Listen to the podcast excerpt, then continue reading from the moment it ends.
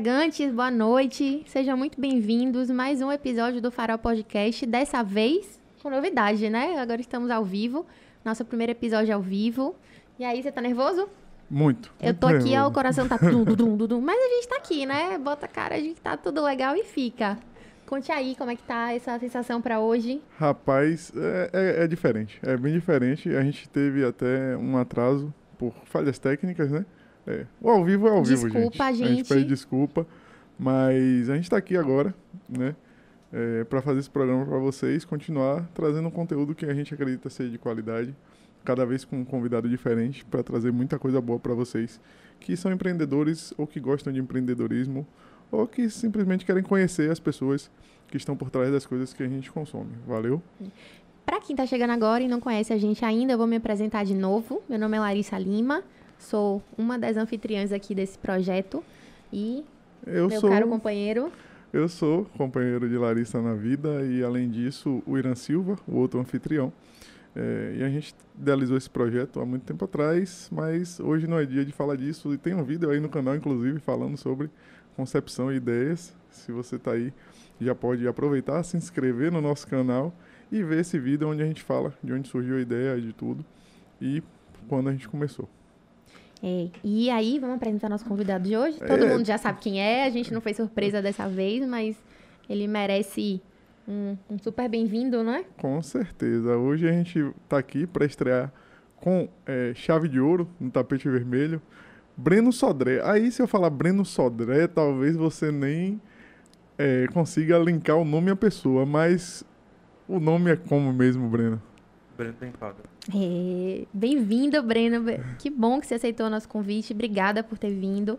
Então, hoje a gente pretende bater um papo aí sobre você, sobre a empadaria, sobre seu negócio, sobre seus planos da vida, né? Beleza? Como é que você tá? Obrigado, gente, pelo convite. É uma honra, né? Por poder estrear aqui um quadro com vocês. Certo. Obrigada. É, antes da gente começar, eu não posso deixar de falar, né? Hoje é dia 1 de outubro, então a gente inicia hoje o Outubro Rosa. Estamos devidamente aqui, ó, é, representando. Então, mulheres se toquem, façam o autoexame, procurem médico, façam exames de rotina.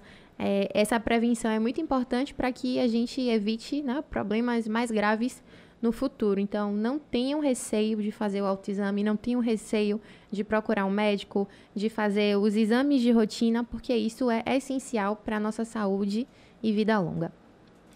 Show de bola, sensacional essa fala, é muito importante realmente. E nada melhor do que uma mulher falando sobre isso, né? É. Então, e antes de começar também, a gente ressalta sempre nossos parceiros. A gente vai falar do cara que está com a gente desde o primeiro episódio Verdade. até hoje em, em, tudo que a gente faz, que é Tiago Brandão Fotografias. Tiago é especialista em casamentos, mas faz outros tipos de eventos também. É, eu falo de casamento porque se você for nesse QR Code que está na tela, né, de Tiago, você vai ver lá vários eventos de casamento, making off de noivas, ensaio dos noivos, mas Tiago também faz ensaio de casais, faz outros eventos, outras festas. Então, Vai nesse QR Code aí, você vai conseguir falar com o Thiago Brandão. E outro parceiro da gente é o estúdio que a gente está. A gente está hoje no Bahia Cash, a responsabilidade deles aí de entregar para vocês a qualidade de som, a qualidade de áudio, né? Eles nos dão, nos dão toda essa estrutura. E eles também têm um podcast deles, então, Bahia Cash, muito obrigado por ceder a casa de vocês aqui com muito conforto para que a gente grave nosso programa com é, o Farol Podcast. É, e é isso. Por último e não menos importante, é, além dos nossos parceiros, que a gente já falou aqui, você que está assistindo também pode ser parceiro do Farol Podcast. Explica aí como é que faz. Então, né, realmente, eu quase esqueci disso. É, tem um link lá na nossa bio e também nesse QR Code que está na tela aí, escrito Siga o Farol. Se você botar esse QR Code, você vai ter acesso a todas as nossas redes sociais. Mas lá embaixo tem Apareça no Farol.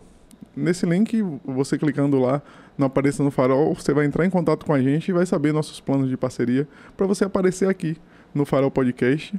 E se você também não tem uma empresa ou não tem interesse de aparecer uma marca como pessoa aqui no Farol Podcast, você pode contribuir com a gente numa doação colaborativa em, no mesmo link, claro, do QR Code, mantenha o farol aceso. E isso de qualquer valor é muito importante para a gente, além da importância que a gente tem que falar todo dia de se inscrever no nosso canal, seguir a gente nas redes sociais. Hoje a gente está em todas as redes sociais que você imaginar, além de estar tá no Deezer, estar tá no Spotify.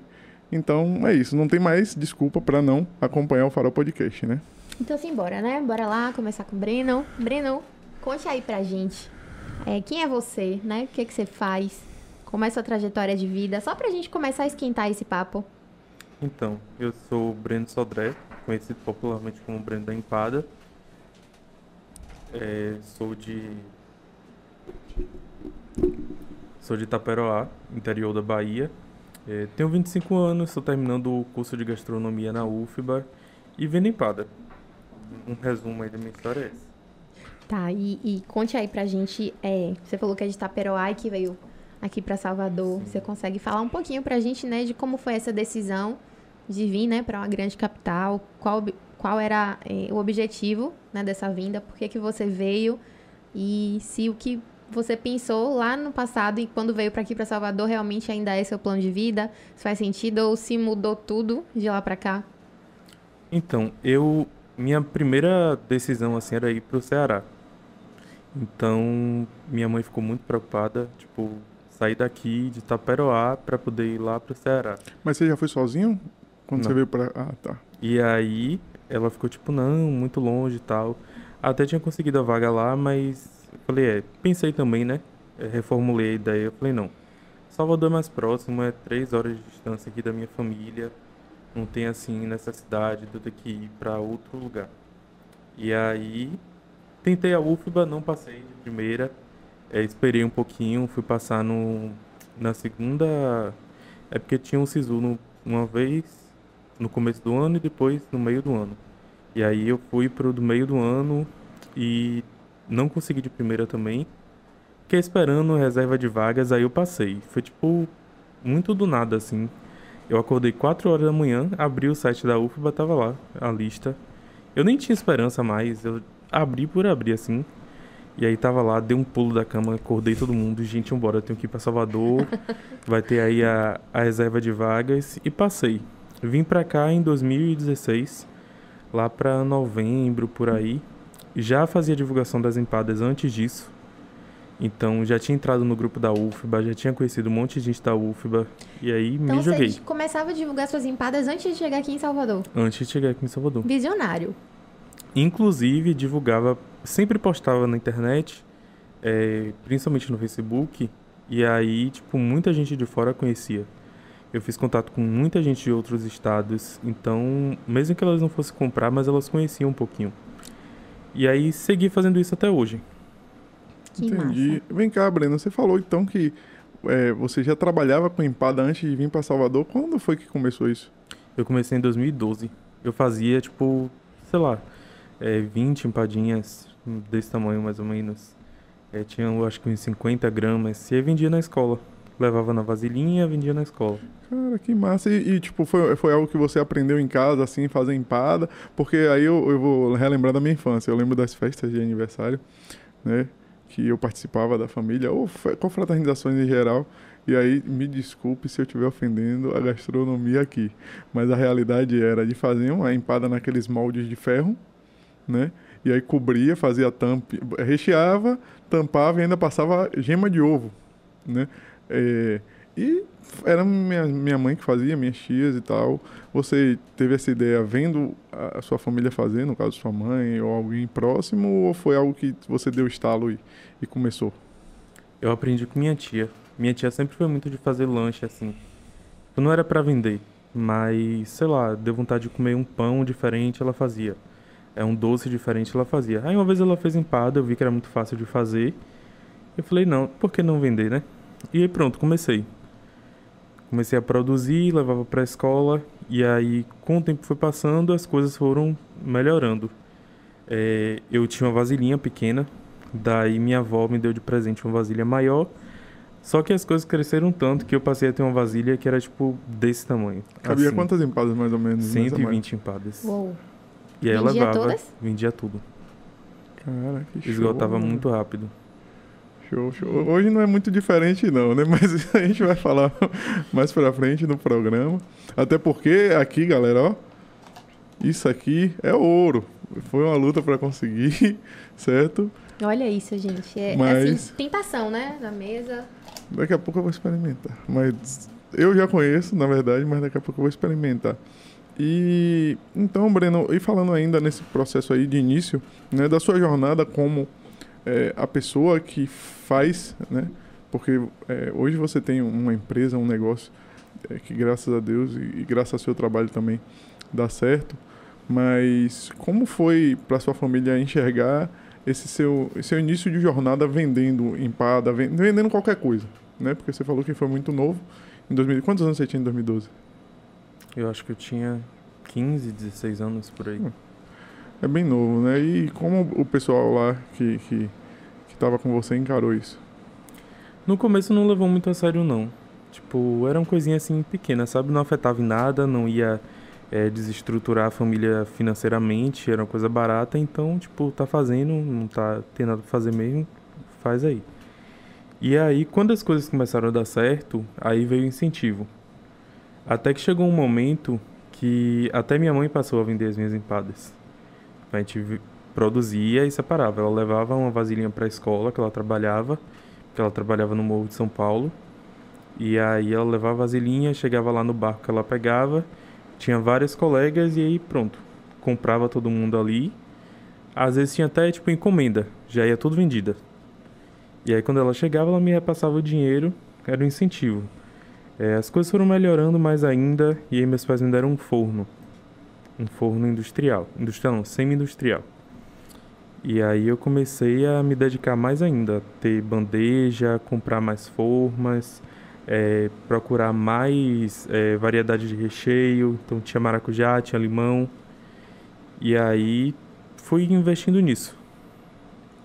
É, desde novinho, né? Você já tinha essa, essa visão de buscar melhoria do seu negócio. E assim, pra mim é muito perceptível que hoje, no patamar que você tá, tudo que você fez lá atrás, tudo que você se dedicou, reflete. É confidenciar, gente. Eu, aluna da UFBA, penei meu, meu curso inteirinho. Não consegui comer empada de Breno, nunca na vida. Vim comer empada de Breno Foi tem, tem uns, uns dois meses. dois meses. Dois meses. Fora da UFBA.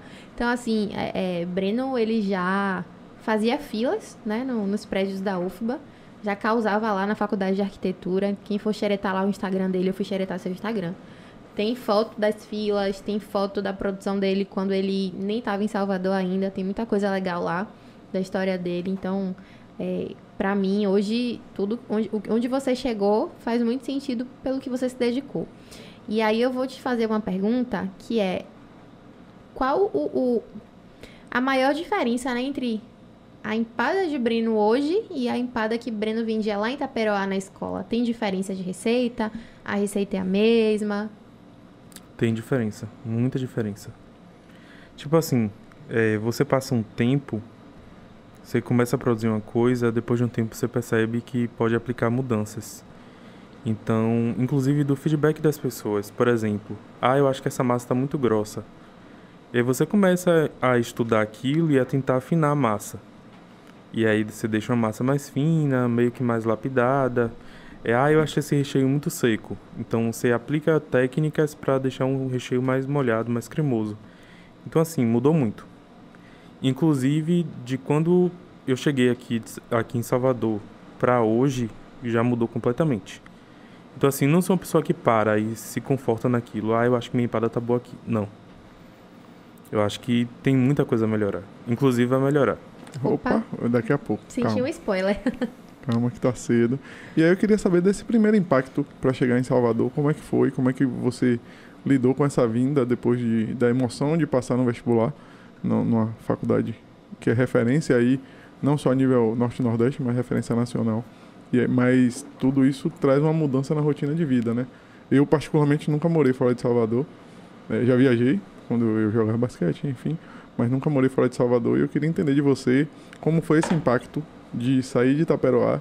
Itaperoá, inclusive, que é, é a cidade do filme O Alto da Compadecida, da Não. história? Não é? Não. Ui, A do filme é Itaperoá, Paraíba. Ah, Então, furo total aqui do anfitrião, porque eu jurava, eu passei ontem a noite toda falando a Larissa que eu ia tentar fazer alguma referência com o filme Alto da Compadecida, porque eu jurava que era Taperoá daqui. Mas eu não sabia. Então, sua Suassuna, desculpa por manchar sua obra aí, falando que. invertendo as cidades, tá? É, mas e aí, como foi esse impacto de chegar em Salvador? Porque eu acredito que a rotina é totalmente diferente, né? Uma, uma realidade muito diferente. Tipo assim, lá em Itaperó você pode fazer qualquer coisa a pé. Aqui em Salvador é mais complicado. Lá tem mais ou menos quantos habitantes, você sabe assim? Tipo, chute, 19 mil por aí. Então a cidade é pequena, tudo é mais próximo.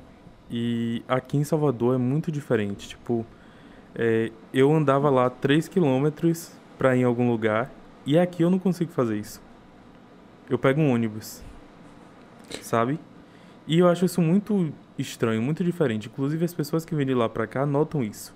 A gente ficava aí e a gente andava 3 km tranquilamente, de um lado pro outro, fazendo um monte de coisa. E aqui a gente pega ônibus. E é uma coisa. Lá não tem o, o transporte público assim. Nem particular é mais difícil, sabe?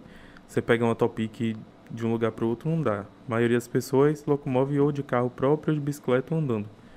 Então é uma realidade diferente. Até mesmo esse negócio de pegar um ônibus. Porque o ônibus que eu pegava lá, ele tinha um destino só. Tipo, passava na porta da minha casa e parava na porta da escola. Então ele ia passando na porta de todo mundo lá e parava na porta da escola. Para voltar a mesma coisa, pegava na escola e voltava para casa. E aqui não, eu tinha que saber qual era a rota que o ônibus fazia. A linha, decorar a linha de ônibus, roteiro. É. E desde 2016 aqui ainda me perco. Eu também. Eu, eu fico, nasci, nasci e me criei aqui. Tem horas que eu falo, ué, onde é que eu tô?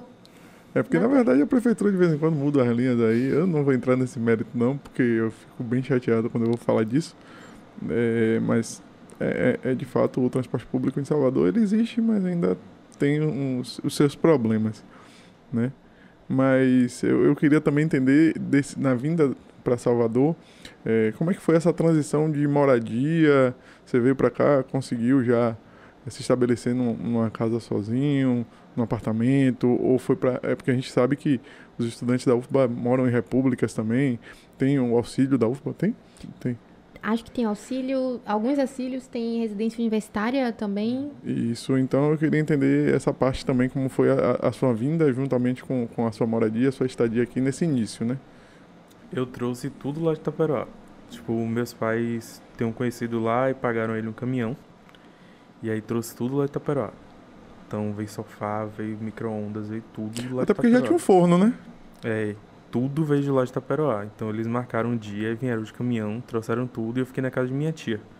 Minha tia tinha uma casa aqui para alugar. E aí, como era um valor mais baixo, mais em conta, então fiquei na casa dela, eu acho que o quê? Um ano. Ou foram dois. Não lembro exatamente. Mas, inclusive era ali na Cardeal da Silva. Pertinho, né? Então foi mais tranquilo assim para mim essa questão de pegar ônibus, porque eu tinha aula no Canela. Então para chegar no Canela é só pegar um ônibus e voltar. E ainda assim eu me perdi. Eu na volta eu peguei um ônibus, foi parar no Vale da Muriçoca, umas 11 horas da noite. Ei. Eu falei: "Meu Deus do céu, onde é que eu tô? E agora?" Fiquei desesperado. E aí? E aí que eu que perguntei fez? ao motorista: "Como é que eu faço para voltar?" Ele: "Não, a gente vai voltar aqui". Eu digo: "Você tem que parar". Aí eu parei, parei no posto de gasolina. Pra minha sorte já tinha Uber na época. Aí peguei o Uber e fui para casa. Rapaz. Mas fiquei assim, desesperado. E assim, eu ainda tenho um transtorno de ansiedade. Quando chega nessas situações, pronto, parece que o mundo vai se destruir. Aí eu me acabei em desespero. Mas eu consegui voltar para casa. É, graças a Deus. Graças a Deus mesmo. Porque a cidade. Acho que quanto maior a cidade, mais perigosa ela é. E Salvador é uma cidade que tem um, um índice de violência alto. Né? Pode não ser o mais alto do Brasil, mas tem e, e, a gente sabe os riscos, inclusive de andar de tra transporte público hoje, né? A gente tem é, visto aí nos noticiários esses problemas e tal, mas a gente também não, não vamos entrar muito nisso, porque o foco aqui é, é entender Breno e o negócio dele e a vida dele, né?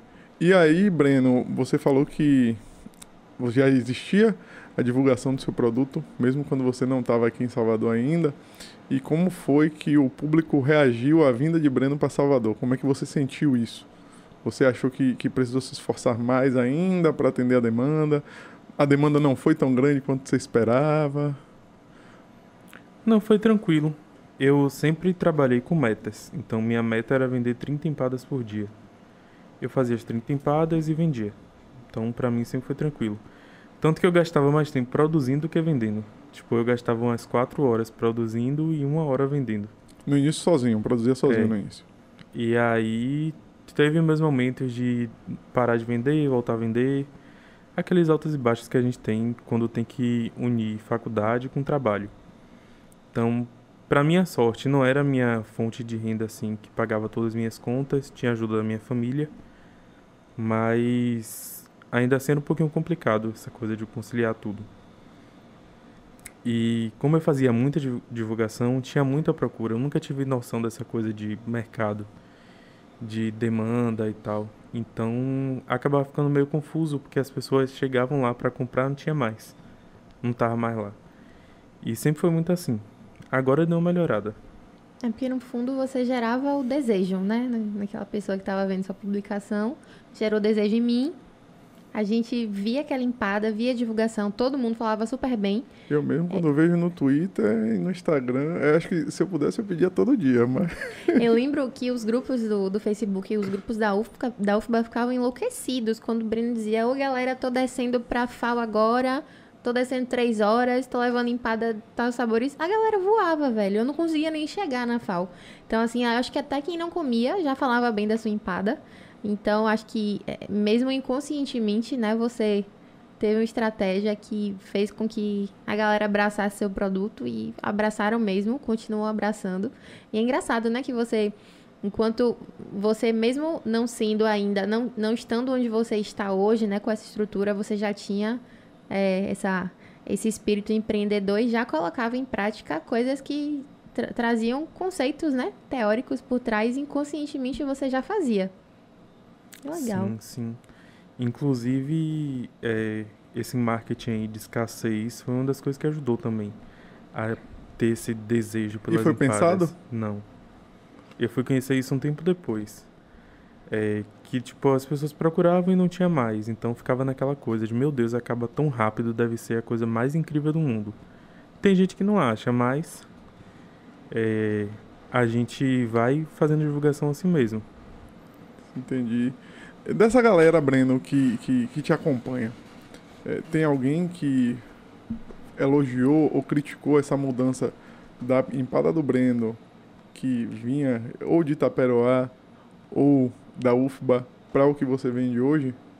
Alguém já falou ou muito bem ou muito mal de falar assim, pô, Breno, te acompanho de- desde tanto tempo e eu preferi aquela outra. Ou ao contrário, falar, Breno, você evoluiu bastante.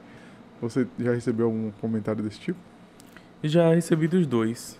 É, de gente que disse que eu diminuí o tamanho da empada, só que não diminuiu. Eu acho que foi uma questão da pessoa não ter, sei lá, é, lembrado qual era o tamanho, mas a gente nunca diminuiu, até porque para diminuir precisa comprar forma e, gente, forma é caríssimo.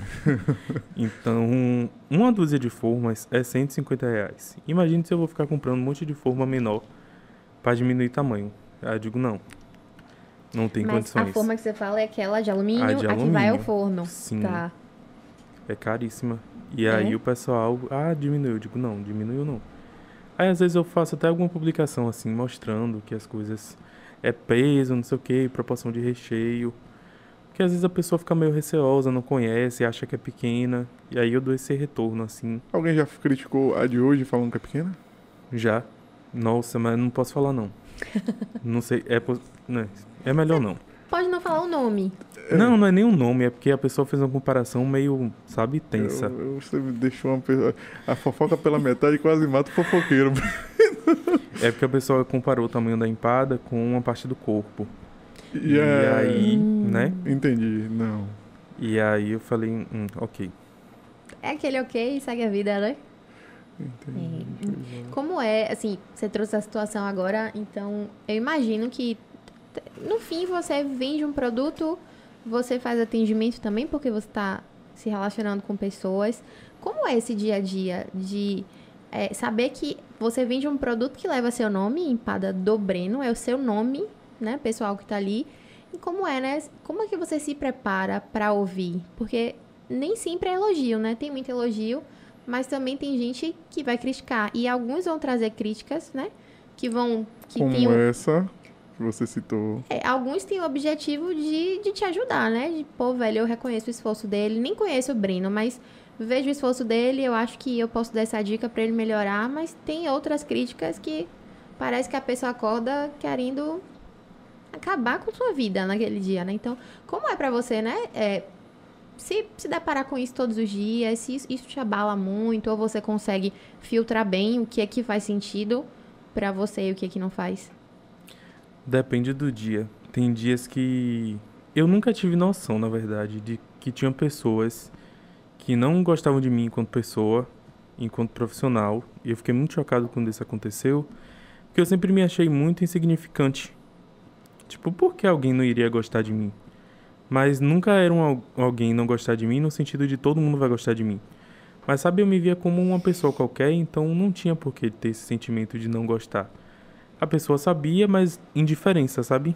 Tinha uma indiferença. Ah, tanto faz. Não era aquela coisa de não gosto dele, odeio ele e não sei o que. E aí eu fui descobrir isso. Foi uma coisa assim bizarra. Eu disse, meu Deus do céu, tem gente que realmente não gosta de mim porque eu vim empada. E pessoas que já declararam, tipo, ah, é, eu acho ridículo o sucesso que ele tem. É sério Eu isso? fiquei, mas eu não tô fazendo nada, só tô vendendo empada, pelo amor de Deus, calma. E aí teve uma vez que eu fiz uma publicação dizendo, gente, tudo bem não gostar de mim, tudo bem não gostar do que eu faço, mas não precisa gastar tempo com isso. É criando fofoca, criando mentira, fazendo intriga. Sabe, relaxa, vai ler um livro, vai descansar, vai comer alguma coisa. Eu sou uma pessoa muito assim. Então eu fiquei bem chocado. E aí já vieram coisas horríveis, sabe? Tipo, muitas coisas horríveis é, a respeito do meu trabalho. E por carregar o meu nome, quando alguém não gosta da empada, às vezes a pessoa é, não critica o produto, a pessoa me ofende.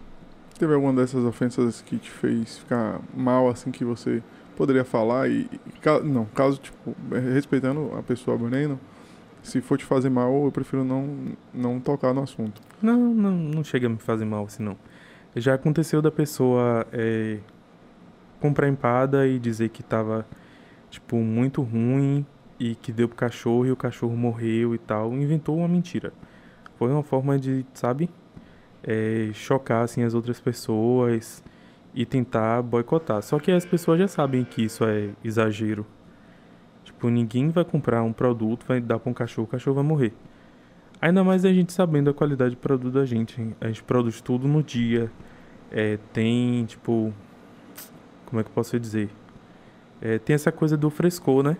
A gente não deixa uma coisa de um dia pro outro, ou de dias. Até porque não dá, né, Breno? É. Então, eu falei ao pessoal: olha, isso daí a gente vai ignorar. Porque foi uma coisa maldosa. A gente percebeu que foi maldade, não foi é, uma coisa que foi real, assim. Tanto que as pessoas não deram bola pra isso. Eu só bloqueei a pessoa e segui. Mas no dia que eu vi foi assim horrível. Foi uma coisa pra ofender mesmo. Eu falei, é, né? Acontece. Mas em contrapartida tem pessoas que compram 35 empadas no dia. E aí eu digo, ó, essa pessoa valida, me valida muito enquanto profissional. Porque se fosse ruim, a pessoa não ia comprar 35. Jamais. É um número muito grande. Imagina você gastar 35, é, gastar seu dinheiro com 35 produtos que são ruins. É verdade. Você não vai gastar. E aí você falou de validação, a maior validação hoje é de seus, seus clientes ou você tem uma, uma outra validação que, que você considere tão importante quanto? Eu acho que dos meus clientes, principalmente os clientes que são fixos. Tem gente que não compra toda semana, tem gente que compra uma vez no mês. Mas quando compra, elogia, diz que nossa, melhorou. Então, tem gente que vai comprar uma vez a cada seis meses, mas quando compra, elogia também. Eu não sou uma pessoa que foca só em elogios, mas quando eu tenho algo que a pessoa não gostou, ela me fala. E aí eu vou rastrear para ver o que foi que saiu errado. Então, quando tem esses pedidos assim de número elevado, é algo que a gente percebe. Olha, se essa pessoa comprou essa quantidade, ela conhece o produto.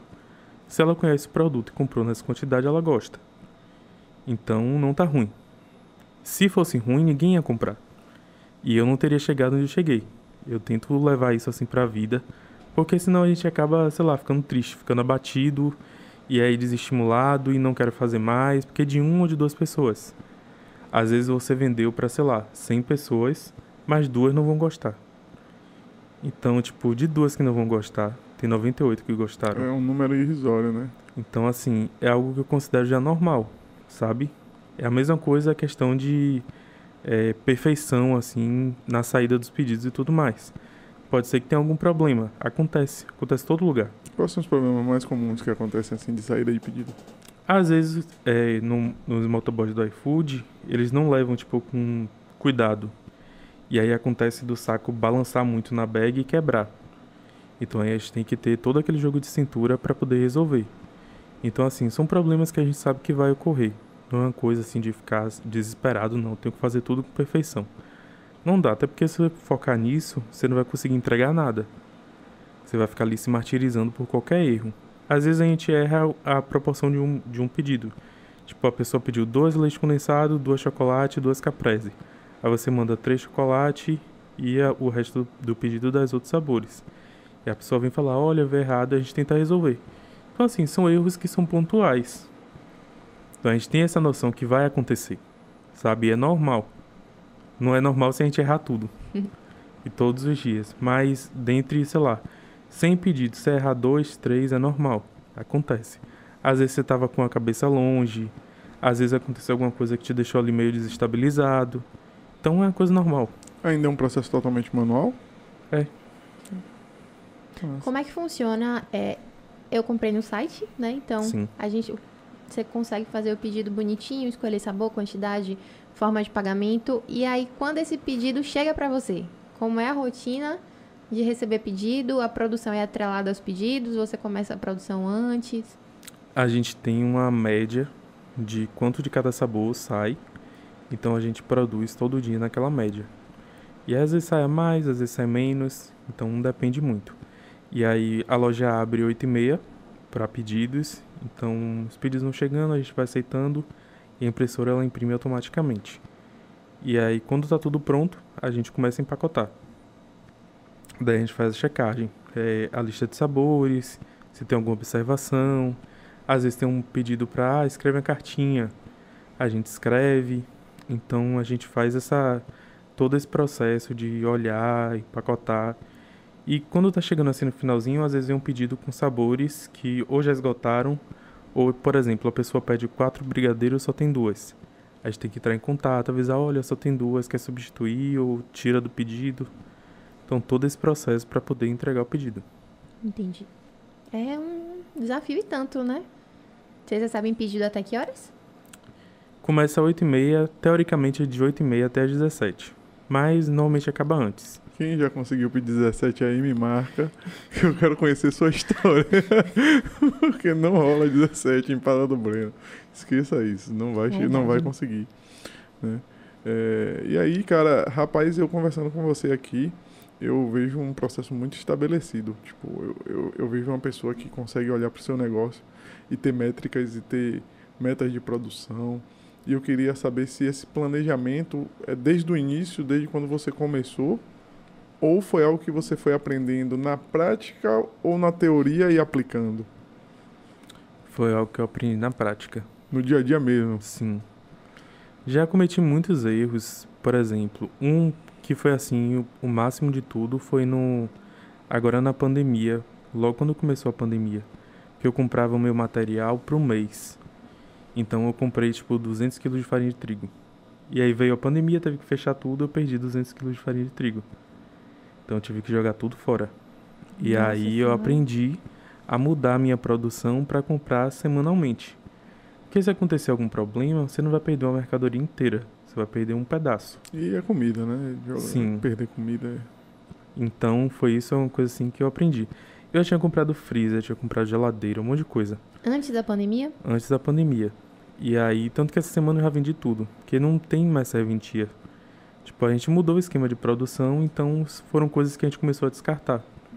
Porque não tinha mais utilidade. Tinha utilidade quando eu fazia essa coisa de comprar os montes. Agora mais não. E teve algum plano assim que, que você tinha para seu negócio que a pandemia cancelou ou atrasou? Não que você precise falar qual é, ainda mais se for novidade, que aí a gente vai perguntar mais lá na frente.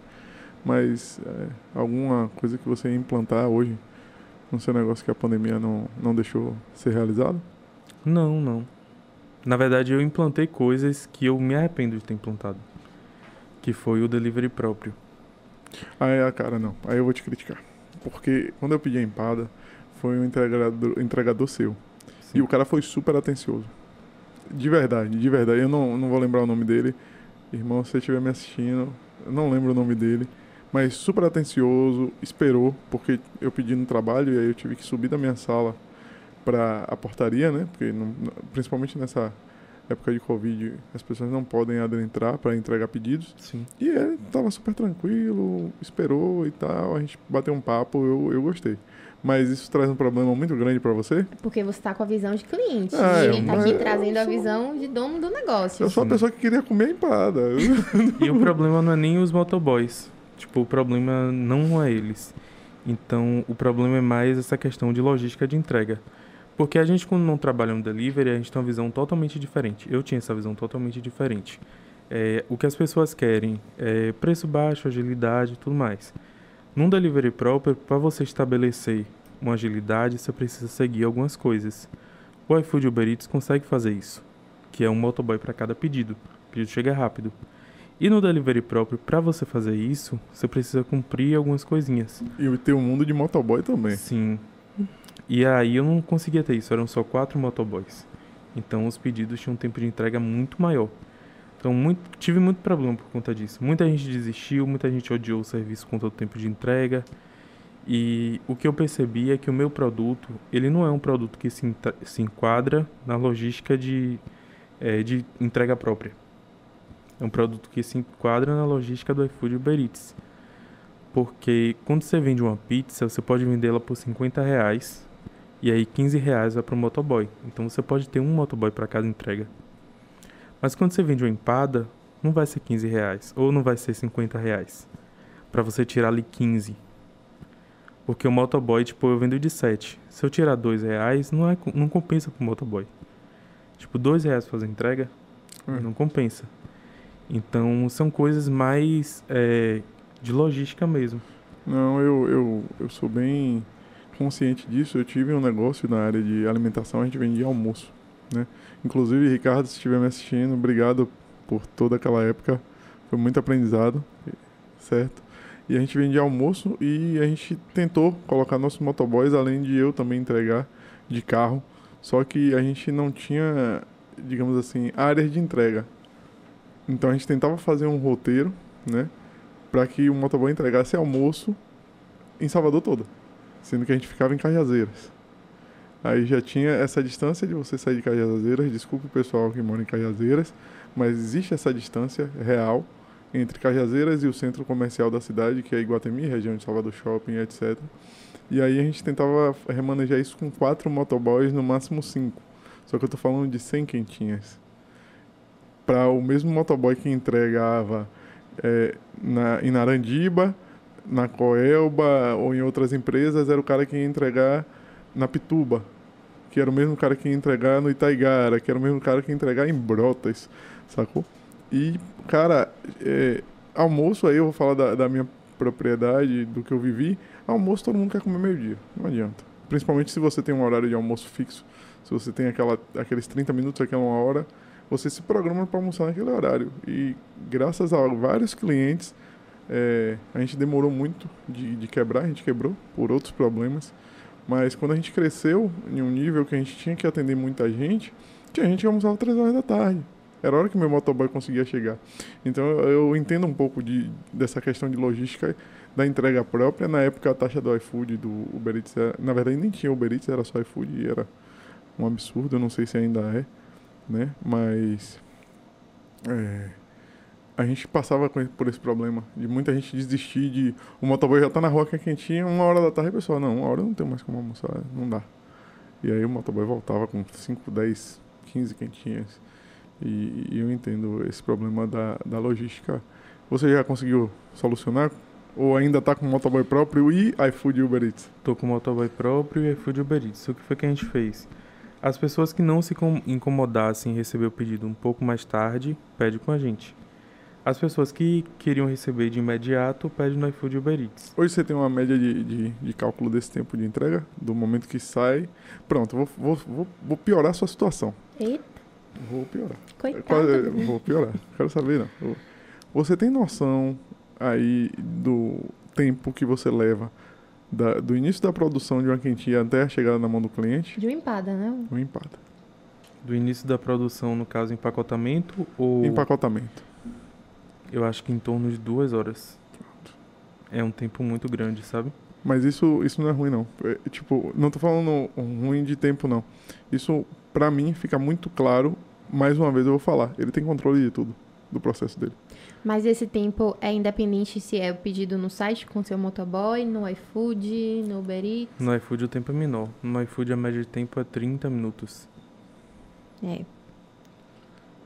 Ele tem controle, ele, ele consegue entender o negócio e, e parabéns por isso. Porque Obrigado. existem, de verdade, existem empresas que são talvez muito maiores que a empresa do Breno e não tem essa noção. Posso trazer um outro cara que tenha, sei lá, a maior pizzaria do mundo e eu vou chegar pro cara e vou fazer essa mesma pergunta e ele vai falar, não sei. Inclusive eu faço testes, por exemplo, teste de segurança. A gente pega um produto novo, coloca no saco, quando o motoboy sai, entrega ele, ele roda a cidade com aquilo e volta. Quando volta a gente vê como foi que aquele processo no caminho se quebrou, se não quebrou, se tá quente, se tá frio, a gente faz toda essa análise para poder ver qual a melhor forma de entregar, qual o melhor sistema para poder entregar e aí até mesmo para solucionar problemas que possam surgir. Porque um dos problemas no começo, quando eu comecei no delivery, era que as empadas elas saíam bem quentes e aí por estarem quentes elas quebravam com muita facilidade e as pessoas recebiam o pedido quebrado porque o motoboy também não tinha cuidado. Então foi algo que na entrega própria a gente conseguiu controlar. E aí foi questão de analisar também, porque tamanho de embalagem, proporção, é, várias coisas assim eu vou analisando para poder chegar no melhor resultado. É, como foi que você chegou nessa embalagem individual? Inclusive, individual. Foi em 2015. Inclusive, é uma história engraçada, porque em 2015 eu vendia empada na escola, na escola não era permitido, permitido vender. Opa, ó o clandestino. Então, eu comecei a vender também é, Natura. E aí eu era revendedor Natura, e aí eu tinha uma bolsa, eu pegava as empadas, botava nessa bolsa, chegava na sala, distribuía, depois ia para casa. Você se acha um vendedor nato? Eu acho que sim. É, Eu já vendi Natura, já vendi mamão, já vendi pizza. Vendeu o quê? Mamão. Mamão. Minha avó tinha uma produção de mamão e aí todo sábado ela mandava umas caixas de mamão lá pra casa e eu fazia entrega. rapaz, é versátil. Mamão, pizza, empada Natura. natura. É, o engraçado é que assim, tem, tem um tema que eu acabo trazendo aqui em todos os episódios, mas é porque, pra mim, pelo menos isso é muito claro. Qualquer formação acadêmica que você faça hoje, você tem muito conhecimento técnico, muito conhecimento assim, por exemplo, gastronomia. Você vai pegar todo aquele conhecimento específico de gastronomia. Só que se você estuda gastronomia e você quer montar seu negócio, não é a faculdade que vai lhe ensinar a gerir seu negócio. E eu tô vendo que você aprendeu super intuitivamente tudo isso que você está trazendo aqui pra gente. E aí vem outra pergunta de querer saber se, fora essa intuição, porque eu vejo que tem muito feeling seu, né, nos processos, o que mais que te ajudou, né, a, a estruturar, né, seu, seu negócio, a entender, a profissionalizar, porque hoje eu enxergo a empada do Breno como um negócio extremamente profissional. E Até aí, porque já tem funcionário, já tem toda a estrutura. É. né? Foi funcionário. É, uma das pessoas que trabalhava comigo, ela era técnica em logística. Então, sempre observava muitos processos e a gente ia tentando solucionar as coisas. Então, muito do que eu sou hoje foi por conta disso. Aprendi muito com uma amiga chamada Thay e ela é técnica em logística, então a gente conseguia analisar várias coisas, ela fazia várias coisas. Olha, isso aqui pode ser tal forma, isso aqui pode ser tal forma. Então a gente foi melhorando todos os processos. Entendi, cara. Rapaz, é, é, é, pra mim fica muito claro que, que você consegue controlar seu negócio desde o início, sacou? Desde o do momento de produção da empada até a, a entrega da empada, né? E, pô, que, que- é- eu acho que é um diferencial, principalmente no, no, no, num ramo alimentício, né? E aí eu queria entender de você também o quanto você acha que seus amigos poderiam, contribuíram no crescimento do seu negócio, se contribuíram, né? Nossa, contribuíram muito. Inclusive, tenho fotos com, com minhas amigas é, vendendo empada assim na praça lá de Itaperoá. Eu vi essa foto, Sim. eu vi, Eu não vi essa, não. eu vi. Inclusive, quase todo mundo ali já se formou na faculdade. A gente não tem mais tanto contato assim, mas a gente se apoia muito, sabe? É, eu lembro que tem uma foto que tá eu, Joyce, Glenda, Gisele é, e Gabriel. Então a gente tem todo esse contato hoje, todo esse apoio. É, de cons- eles consomem meu produto, é, me divulgam nas redes sociais. Então sempre que tem algo novo assim, eles estão lá presentes. Mesmo que de forma virtu- virtual, mas estão ali presentes. Então uma rede de apoio muito grande. Independente do tamanho que você já está hoje, né? Que são Sim. pessoas que estão com você desde o início. E aí, e sua Pause família? aí, Opa, pause aí. Eu acho que faz, faz sentido a gente aproveitar esse momento e fazer um agradecimento público para duas pessoinhas que a gente tem apoio de muita gente, sabe, Breno? Graças a Deus a gente nesse projeto tem uma galera que cola bonito, mas tem duas pessoas que, que são familiares, na verdade, e que é, deram e continuam dando muita força. Eu tava aqui conversando com você antes de começar.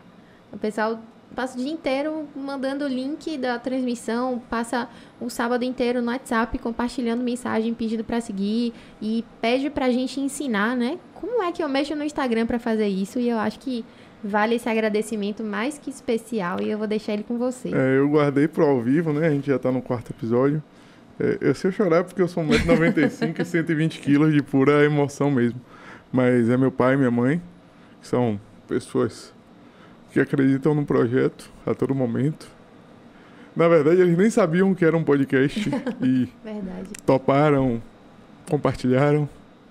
Muito obrigado de coração. E com certeza eles estão assistindo. É, Ele sempre chora, sabe, Breno? É, a mãe dele também sempre chora. Eu também queria agradecer, meu sogro e minha sogra. Eu acho que tem muita gente é, ajudando mesmo, como pode, mas eu acho que é, esses dois em especial, eles toparam aprender isso, né? Porque é, são pessoas que não têm mais a nossa idade, que você podia ter deixado para um momento que eu estivesse mais tranquilo. então, são pessoas que têm rede social, mas não, não costumam usar. Então, pra mim, assim, foi incrível um dia que eu, a gente tava lá na casa deles e o Irã tava sentado ensinando ao pai como é que compartilhava a mensagem no Instagram, como é que publicava alguma coisa. E aí, todo dia, se você for no perfil deles, tem publicação falando do farol, curte. Eles interagem, eles já entenderam que precisa interagir na conta. Então, é, é, eu acho que todo mundo precisa de, de pessoas assim no caminho. Então, eu também queria agradecer a tem duas pessoas também que têm acompanhado a gente desde o início desse projeto é, e que têm feito assim um trabalho de segurar na mão da gente seguir. Um deles está aqui assistindo, que é Bruno. É nossa equipe técnica, na verdade, né? É, acho que a gente nunca falou deles em, Tem um post no. Instagram. Tem uma é. publicação no Instagram, mas eu queria aproveitar esse momento também. Bruno e Felipe. O Felipe também tá sempre colado com a gente, sempre é, buscando alguma forma de ajudar. Então fica aqui o nosso agradecimento público a vocês. É. Agora aí- volte para que você estava falando. Não, ia ser basicamente isso, né? De como é que sua família hoje entende seu negócio. É, Hoje, pe- pelo menos o Irã, consumidor, entende que o negócio de Breno está es- estabelecido e eu torço muito para que ele cresça mais ainda, que você tenha mais sucesso ainda do que o que você já tem. E que Mas- venda mais empada. E que a gente consiga comprar empada às 5 da tarde. Até de noite, 24 horas. Olha aí, você- 24 horas não, deixa o menino viver. ele pode viver e a empada já está pronta.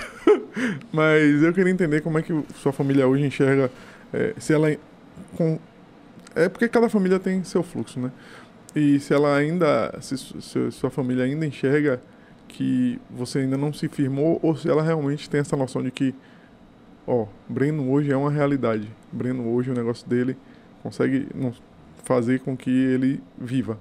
Ela enxerga dessa forma? Meus pais sempre tiveram um pouquinho assim de receio, sabe? Por conta de toda a minha história, minha criação. Então eles ficavam tipo com muito medo. A minha vinda para Salvador deixou eles com medo.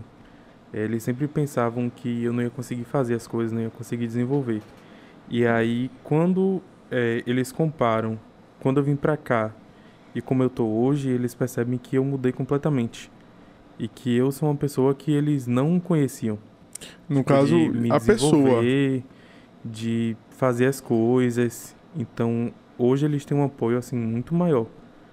Porque eles, tipo, não pensavam como é que esse menino tem cabeça pra fazer isso tudo. Ia fazer um monte de coisa. Tipo, de ter viralizado na internet, de ter divulgado meu trabalho em tamanho proporção. Sozinho. Sozinho. De ter saído em jornal, de um monte de coisa. Então eles não tinham noção disso. Principalmente serem de interior, né? É, as pessoas não têm muita noção, assim, de internet. Hoje em dia já é uma coisa mais é, diferente, assim. Eles me apoiam muito em qualquer coisa, assim, quando eles percebem que é algo que não vai dar certo. Ou que não pode ser feito daquele jeito. Eles, ó, calma, vamos tentar.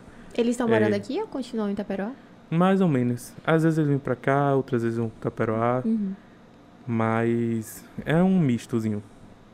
Então, minha família inteira me apoia, minha avó principalmente, minha avó Conceição, é uma das pessoas assim que mais me apoia. Tipo, ela me- foi ela que me deu uma caixa grandona e sempre me incentivou e dizia vai lá, faz, vende, não sei o quê. Sempre foi muito assim, ela tá sempre torcendo por mim. Olha aí, dona Conceição, onde seu neto tá e vai conseguir muito mais. Né? E ela é uma pessoa que se orgulha muito, meus pais também. É, meus pais, qualquer coisa minha que tem assim, meus pais são primeiros a botar no WhatsApp, mandar um monte de grupo. Às vezes nem comenta lá no grupo, mas manda também o pessoal ver. Então, tem toda essa rede assim de apoio. Eu tenho um tio que ele roda Uber em Vitória da Conquista. E toda pessoa de Salvador que entra no Uber dele, ele fala: Você conhece o Breno da Empada? então, assim, minha família Fantástico. inteira apoia. Tem uma prima lá de Itaperoá que também faz isso, é, de divulgar, de chegar aqui e falar com várias pessoas daqui: Ah, já provou a empada do meu primo, não sei o quê. E às vezes a pessoa não conhece e tal, e por ela passa a conhecer. Então, as pessoas apoiam muito. E vem cá, quando você chega lá em Itaperoá, é é Breno Sensação, as pessoas... Celebridade. Todo, acho que todo mundo lá já te conhece, né? Acho que a, a história que você construiu, como você se posicionou e incrivelmente ter feito isso sozinho. Hoje eu, eu já vi que você né, já tem apoio de uma agência, mas eu imagino que o nome Empada do Breno, ele foi construído por você. E eu imagino que o pessoal lá também já lhe conheça. É uma coisa muito engraçada porque lá em Itaperoá eu meio que não existia. Eu ficava muito dentro de casa, tipo o tempo inteiro dentro de casa.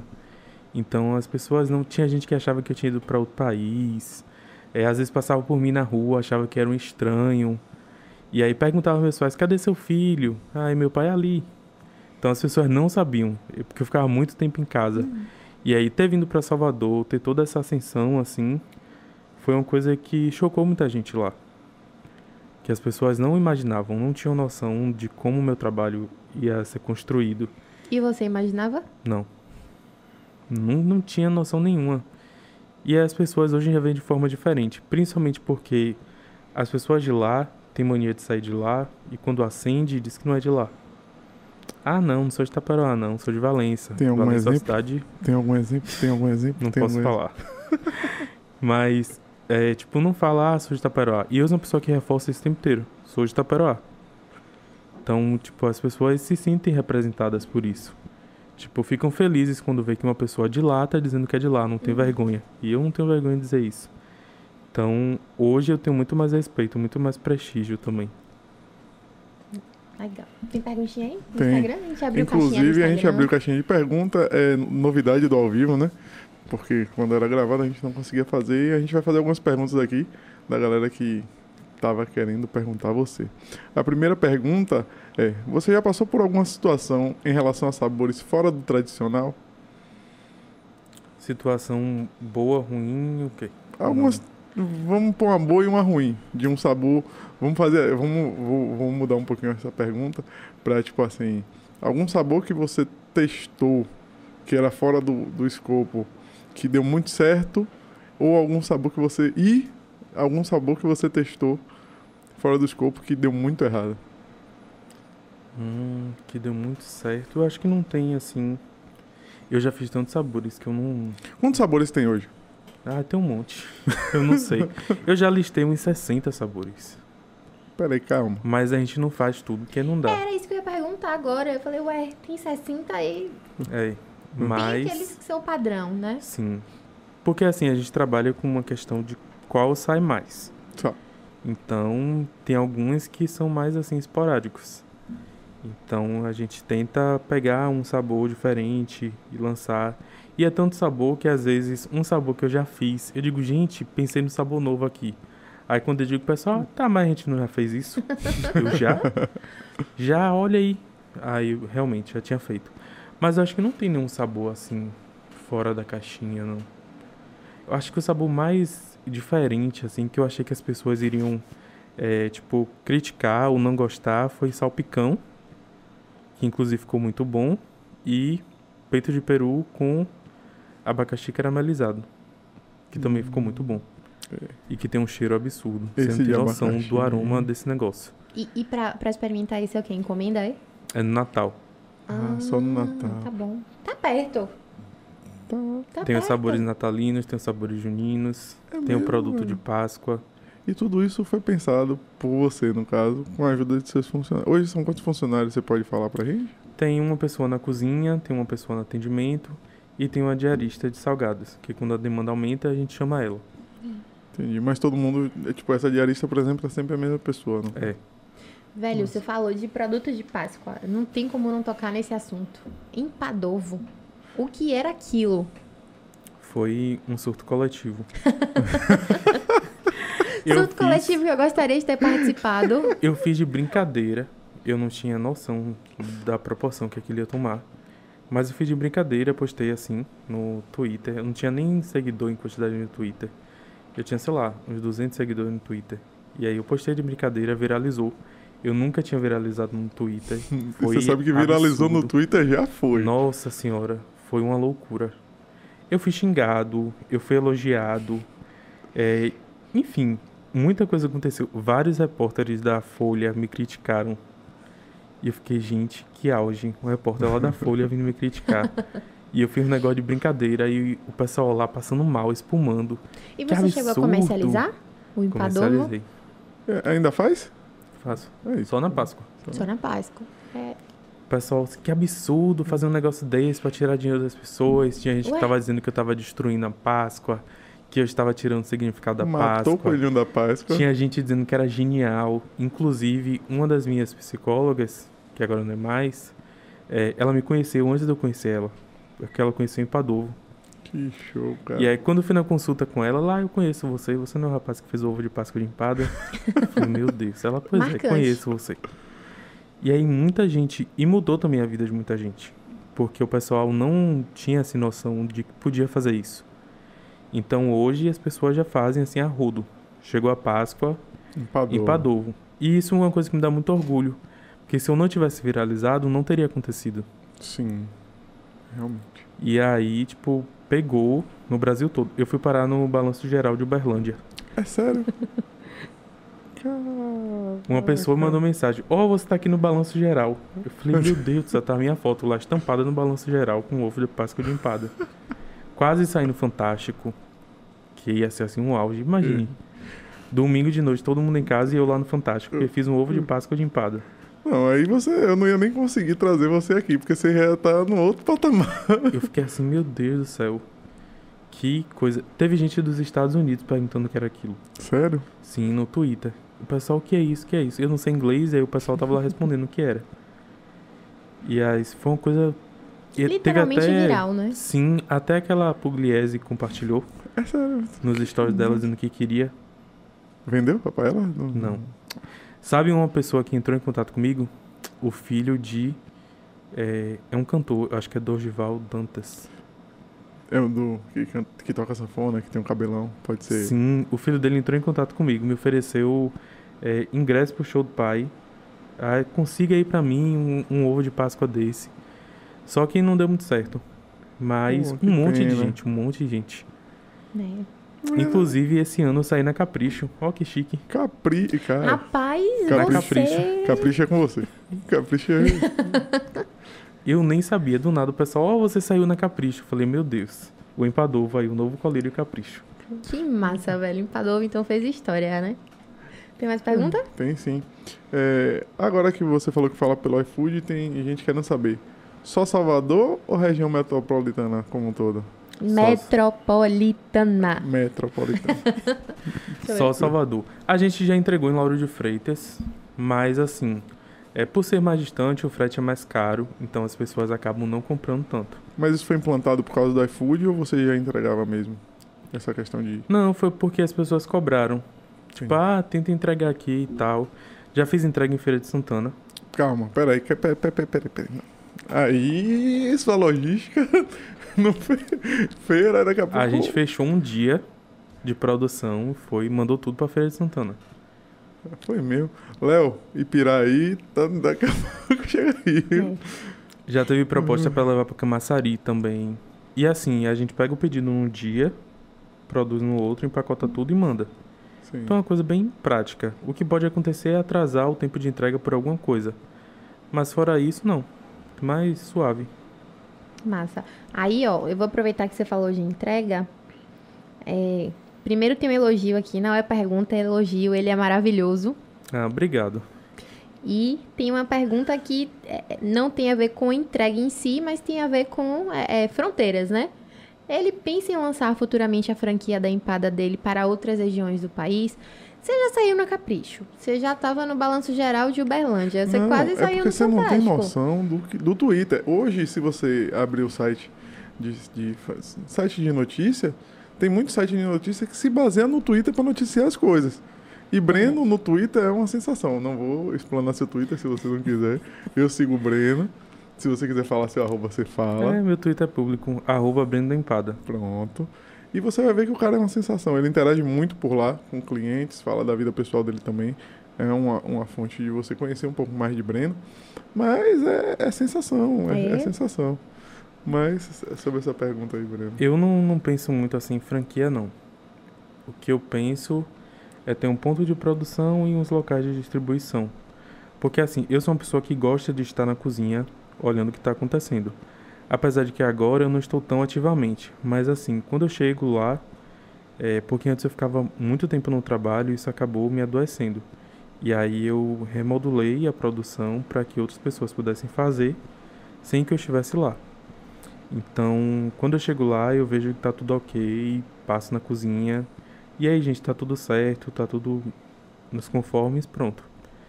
E aí, eu não penso em ter uma franquia, porque eu acho que franquia reduz a qualidade do produto. Isso é uma concepção sua já definida? Sim. Porque já consumi de algumas franquias e eu vi que a qualidade era muito ruim. Algo que eu não quero. Eu quero ter um ponto que seja meu, um produto que eu estou ali controlando como é que ele está sendo produzido, é, seguindo as minhas técnicas e tudo mais. Eu posso, sei lá, abrir uma loja, mas eu teria que passar um tempo lá ensinando tudo, para que tudo entrasse de acordo com o que eu produzo. E eu acho que talvez com franquia, pela questão de logística e tudo mais, seja meio difícil fazer isso. Então não pretendo. Além de que é um risco. Porque se acontecer alguma coisa, tem o meu nome lá. Sim. Então eu acho que é uma coisa bem arriscada. Então eu prefiro não ter. Então hoje você tem já seu processo de padronização bem definido? Sim, Deu trabalho? Muito. Foi fácil de. É porque assim, eu, na padronização eu enxergo várias etapas, né? Você primeiro testa, testa, testa, testa, encontra né, o modelo certo. Você cria aquele processo de padronização e depois você precisa replicar isso. Eu, eu, eu cos- costumo enxergar esse processo bem dividido. E como é que foi pra você? É, sair de vender empada em Taperoá, você fazendo no fogão normal da sua casa e ter né, um, um processo de produção de empada padronizado. É uma coisa bem complicada, mas hoje eu já vejo de maneira mais fácil. É de pensar até mesmo antes de fazer qualquer teste, pensar em como aquilo vai ser produzido. É qual o fluxograma de produção para chegar no resultado final. Então, muita coisa já vai assim na prática mesmo. E aí eu passo para as pessoas que trabalham comigo. Porque eu não posso, sei lá, ficar o tempo inteiro lá. Então eu preciso repassar aquilo para aquelas pessoas e não é nada assim absurdo. Então tem coisas que são mais técnicas e essas pessoas já sabem como fazer. Por exemplo, a empada de brigadeiro. Ela precisa ser assada em uma, tempera- uma temperatura mais baixa por um tempo maior. Já a empada de frango, a temperatura mais alta por um tempo menor. Então já passei isso para as pessoas E você descobriu isso como? na prática. Por exemplo, aumentei a temperatura da empada de brigadeiro e num tempo maior ela estourou. Tem elas aqui. ó. É. Quais são esses sabores aqui, Breno? Fale um pouquinho sobre esses. que você E trouxe. mostre pra, pra Aqui, câmera. Aqui, pra ó. câmera. Essa é de brigadeiro quase aconteceu isso. Tá vendo essa formação aqui? Sim. Aqui é quando ela vai começar a inchar e estourar. Hum, Então não pode acontecer isso. Entendi. Porque se ela estourar, ela vai abrir e o recheio vai subir aqui todo. Então a gente teve que controlar o tempo de forno e a temperatura para que isso não acontecesse. É, fale, fale um pouquinho das outras também aqui, Breno. Pronto. A gente tem. Essa é de quê? Frango, Frango. essa aqui também é brigadeiro. brigadeiro. Aí é caprese, Caprese. Caprese seria o quê? queijo com tomate seco e manjericão. Inclusive o queijo que a gente usa são três queijos. A gente desenvolveu um creme com três queijos e cada queijo tem uma função específica. É. O Licença, parmesão, Eu acho que a gente já pode encerrar por hoje. Tchau, gente. Tô indo. o parmesão ele dá é, aroma e sabor. O mussarela e o requeijão eles dão estrutura. Porque aí dá estrutura, dá uma, uma cremosidade. Então a gente tem que juntar esses três queijos, cada um com a função, para poder estabelecer um recheio melhor. Poxa. Que, que interessante. E essa daqui seria doce de leite. Leite condensado. Leite condensado, desculpa. É minha preferida. Não tem igual isso daqui. Olha, eu- você- quem acompanha o Farol Podcast sabe que eu boto alguns convidados em algumas sinucas, em algumas saias justas. Não conheço a empadaria do Breno, nunca comi empada do Breno. Qual sabor você me recomendaria hoje? Frango e leite condensado. Tá vendo? Não tem jeito. Essa de leite condensado. São os que mais saem. É sério? E a que você mais gosta? O que eu mais gosto é. Nossa, que difícil. eu tenho um top 3. Queijo, queijo presunto e pizza. Hum, pizza deve ser muito boa. Pizza também só sob encomenda. Não, a gente não tem Não encomenda faz. de sabores Hum. assim, não. A gente disponibiliza, a gente disponibiliza em algum, alguns períodos, assim. Interessante, Breno. E aí agora é, eu queria entender como é que foi as mudanças com o seu crescimento, né? Do, do que você era é, na, em Itaperoá, na chegada em Salvador, até ter seu próprio local hoje para produzir. Como é que essas mudanças impactaram na sua vida pessoal, nas suas coisas? Você falou aí que em algumas épocas é, até os estudos e ter a, a empadaria eu posso chamar de empadaria mesmo? A gente Pode. tá falando assim o tempo todo e nem sei se é o, Pode. o nome correto. É, como, como isso impactou e como você lidou com isso? Assim, é, no começo e sem conhecimento é bem difícil. Então a gente tem que é, procurar as coisas, é, reformular as coisas, é, tentar entender os processos para poder se adequar. Porque às vezes você está numa produção que você está muito envolvido e aí tem outro lado da sua vida que fica meio apagado. Então você tem que reestruturar tudo, colocar cada parte em cada lugar para que as coisas possam acontecer de forma melhor. Tipo agora, que eu ficava muito tempo na cozinha e não me alimentava, eh, me estressava muito e isso acabou impactando na minha saúde.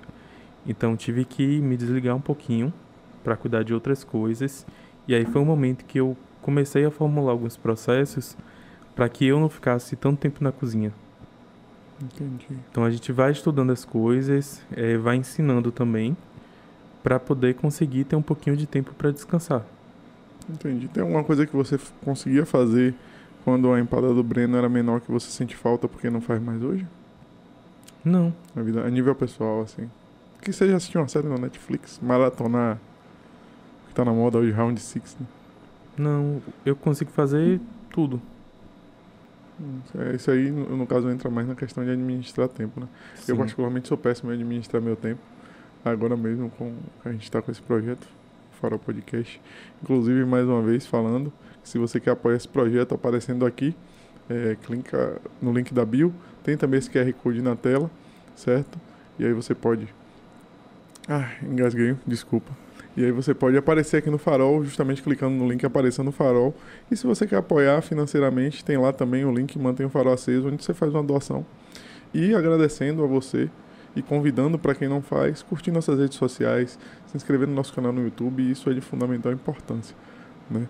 Mas a minha gestão do tempo tem sido cada vez pior, porque às vezes eu sento para fazer um, um corte, uma edição de áudio, uma edição de vídeo, né, para tentar trazer com maior qualidade e acabo deixando de fazer algumas coisas. E ver uma pessoa como você até me traz inspiração por não ter alterado a sua rotina e conseguir escalar seu negócio da forma que ele está hoje estabelecido, né? Show. A gente está desde o início do, do episódio falando assim, de onde você estava, para onde você está hoje, para ocupar o lugar que você está hoje. Que lugar é esse que você está hoje? Como é que você enxerga esse lugar que você ocupa hoje no cenário de empreendedorismo? Eu acho que eu tô passando por um processo de reformulação. Tipo, é, desde quando a pandemia começou, eu errei muito.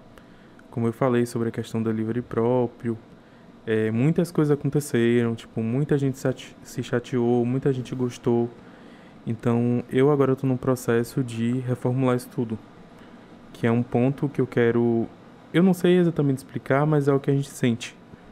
Sabe? Gera um incômodo na gente, que a gente pensa, preciso mudar.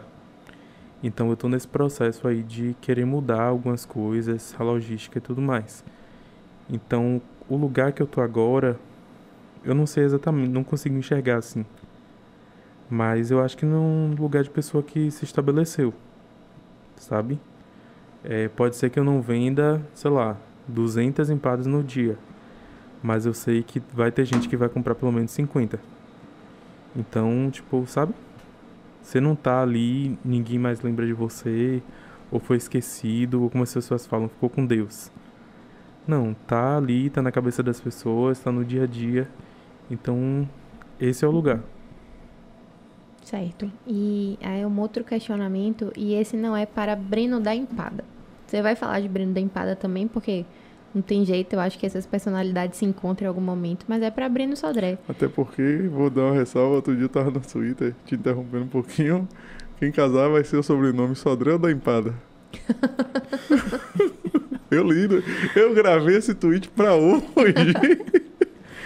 Não sei exatamente. Talvez é. da empada. e aí, Breno, eu queria que você falasse um pouquinho sobre representatividade. Sobre Breno, sobre o espaço que Breno ocupa, sobre os desafios de Breno nessa trajetória toda, tanto em construir um negócio quanto na vida social, sobre as pautas que você acha que você representa, as pautas que você acredita.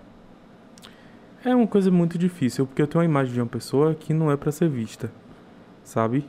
É, sou um corpo gordo, sou um corpo LGBT, sou um corpo negro, as pessoas não querem ver. Então, muitas das coisas que acontecem com a gente é por conta disso, sabe? As pessoas não querem que você esteja ali. E aí, eu sou uma pessoa muito gaiata, eu quero estar ali, sabe?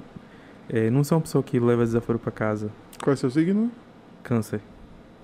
Mas também sou uma pessoa muito emotiva, às vezes. E assim, eu acho que tem espaço para todo mundo.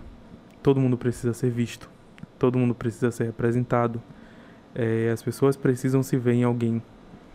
E eu não consigo é, entender como é que a gente vive num, numa sociedade que só quer ver um tipo de corpo, sabe? Então eu me coloco ali.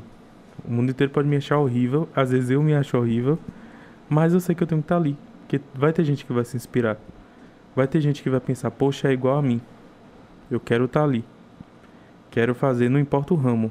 Quero chegar nesse nível aí.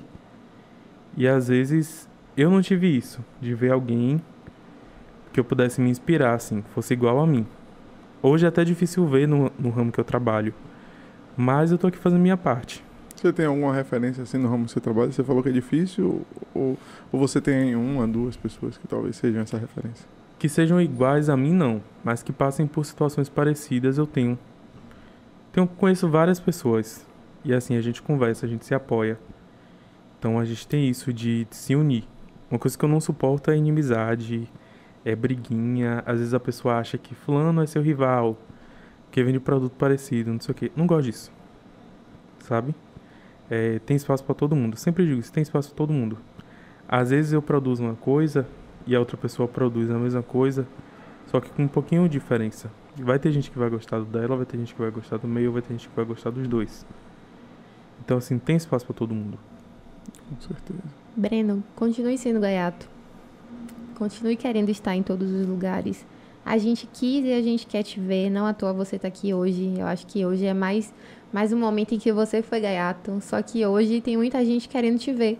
Tem muita gente acompanhando a gente no YouTube. Inclusive. Tem muita gente que vai acompanhar a gente depois no, nas nossas redes sociais. Então, a gente vai ter material ainda sobre você, sobre esse episódio. Então, continue conquistando seus espaços.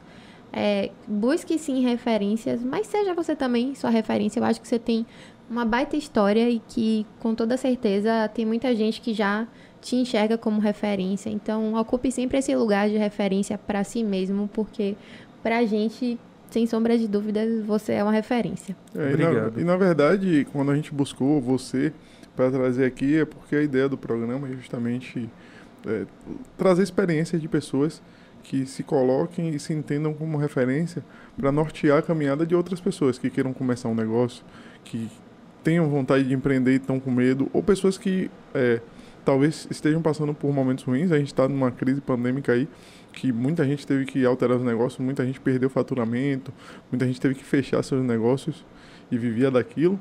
E para as pessoas olharem para você hoje no nosso programa e esperamos que você em casa consiga entender isso é, e vejam toda a sua história e vejam os pontos de superação, as dificuldades, o quanto você estabeleceu esse processo é algo que para mim ficou muito marcante. Eu sou engenheiro, sou da área de engenharia e o nosso sonho é processo redondo, tudo rodando, tudo redondinho, certinho para propor sua melhoria. E eu vejo isso em você e no seu negócio hoje. Então fica meu elogio em relação a isso, mas o objetivo do Farol Podcast é justamente esse. É que você que está em casa consiga assistir, consiga ver em Breno uma inspiração para que você toque seu negócio e como ele falou, tem espaço para todo mundo. Né? Não adianta é, você achar, e ainda bem que Breno não pensa dessa forma, que ninguém, por exemplo, pode vender mais empada no Brasil porque ele quer ser o maior a vender empada e ninguém pode mais vender empada. Eu acho que também não é por esse caminho, né? E aí a gente, é, vou falar aqui, tem uma galera no YouTube é, falando nos comentários. Eu vou falar de Márcio, que está elogiando você, falou que são muitos sabores, certo? Que vai pedir com você. Sidneuza também falou que vai fazer, obrigado pelo comentário, disse que vai fazer um pedido com você. Já vai anotando os nomes aí para cobrar todo mundo. é, tá falando que vai pedir, vai ter que pedir. Esse negócio de falou para gerar comentário no YouTube aqui não funciona não. Aqui é, fez a promessa, tem que cumprir. Tem também aqui Kátia Santana, a gente tem Poliana Oliveira, Valmira Ramos. Essa galera toda tá curtindo muito esse episódio de hoje, Breno. E aí eu queria fazer uma pergunta muito sutil. Por que empada Mentira. e não outro salgado? Nunca é sutil. Por que empada e no outro salgado? Eu não sei. É uma pergunta que eu também faço. Às vezes eu fico, meu Deus, eu sou Breno da empada. Tipo, por quê? Inclusive, meu pai vendia pastel, minha tia tinha um restaurante. Sim. E eu vendo empada. Tipo, sabe, não tem assim uma explicação. Eu acho que tinha que ser. Então sua, sua família sempre teve essa referência no comércio, no ramo alimentício. Mais ou menos. Aí você falou do mamão, falou empada, pastel. É porque assim, no interior, as pessoas são muito de produzir é, produtos agrícolas, é, comida, sabe? É o que sai. Então é mais difícil você ver pessoas com, sei lá, uma loja de autopeças, é, ou então abrindo cursinho de alguma coisa, porque a estrutura é pequena. Então as pessoas vão mais no que é necessário. Tipo, comida é uma coisa todo mundo come ali o tempo inteiro. Então, E tem a questão também da cultura de troca de vez em quando, né? Que ainda Sim. existe em alguns interiores. sim. Não sei se lá em Itaperuá, mas é, é uma família, uma parte da família de minha mãe é de Nazaré das Farinhas e isso existe muito lá. De alguém produz isso, troca com aquela pessoa que produz aquilo, todo mundo é, acaba trocando as coisas. Eu acho que lá já não chega a ter assim não. Mas tem muito de produzir comida mesmo. Produzir bolo. Eu lembro que tinha um senhor, esqueci o nome dele agora, que ele todo. Eu acho que era todo sábado de manhã, ele descia lá da roça, é de cavalo, com dois. Esqueci o nome do negócio também. Olha o tempo que eu não vou lá esqueço tudo. Mas eram dois cestos assim, com bolo, um monte de bolo que ele produzia. Ele mesmo fazia, ele mesmo ia vender. Então, sempre teve essa muito essa coisa de comida, de produzir comida, de vender comida.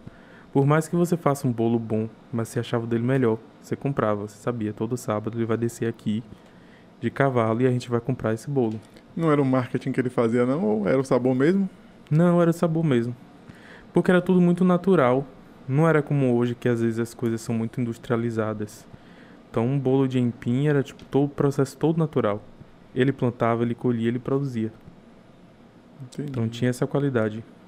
Entendi, cara. Breno, planos futuros da empada do Breno. Agora, enquanto você fala dos planos futuros, eu vou mostrar pra galera, ó, não é souvenir não. Vou comer uma empada, então eu vou mostrar pra galera aí enquanto você fala dos planos futuros. Eu não sei exatamente assim essa questão de planos futuros. Eu acho que o meu maior plano é conseguir é, abrir um espaço presencial. Já tem a lojinha agora, tem um salão, mas ainda precisa se estruturar para poder receber pessoas. Onde é que fica a sua loja? No Politeama, na rua São Raimundo, na rua da igreja São Raimundo. E tem pronta entrega lá? Tem é só retirada? Eu posso chegar, pedir, sentar e comer? Como é que Só funciona? retirada. Só retirada. Retirada e delivery. Tá bom. Que a gente ainda está se estruturando para poder receber pessoas. Tem uma outra provocação aqui. Que aí eu quero saber do Breno gastrônomo. Essa aí, acabou? precisa responder, o cara faz. Uma cacetada de empada, começa a vender 8 da manhã. Como um pedaço aqui, tá? Eu prefiro deixar pra depois. É, é porque vai entrar no É. assunto que eu ia falar. Breno, essa massa de empada, eu, eu chamo empada do salgado mais democrático que existe. Porque se você chegar numa festa e tem empada, independente se a festa é de pobre ou de rico, você vai se sujar. Pra mim, isso.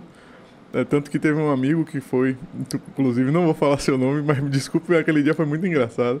A gente foi pra uma formatura e eu vi que ele tava botando empada no bolso do paletó.